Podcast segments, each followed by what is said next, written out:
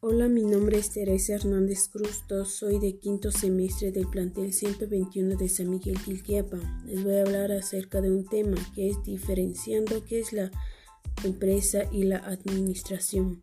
Para empezar, la administración es una ciencia compuesta de principios y técnicas, es decir, es la función que se desempeña bajo el mando de otro con logro de objetivos y funciones que se realizan para administrar, organizar y dirigir y planear y gobernar un incremento de mejorar la calidad de vida.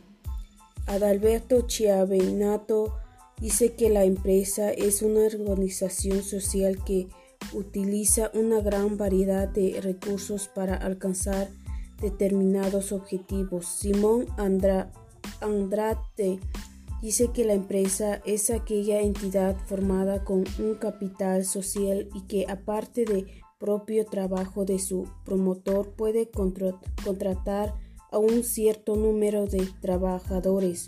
Su propósito lucrativo se traduce en actividades industriales y mercantiles y la prestación de servicio. Bueno, pues eso es todo. Gracias por su atención.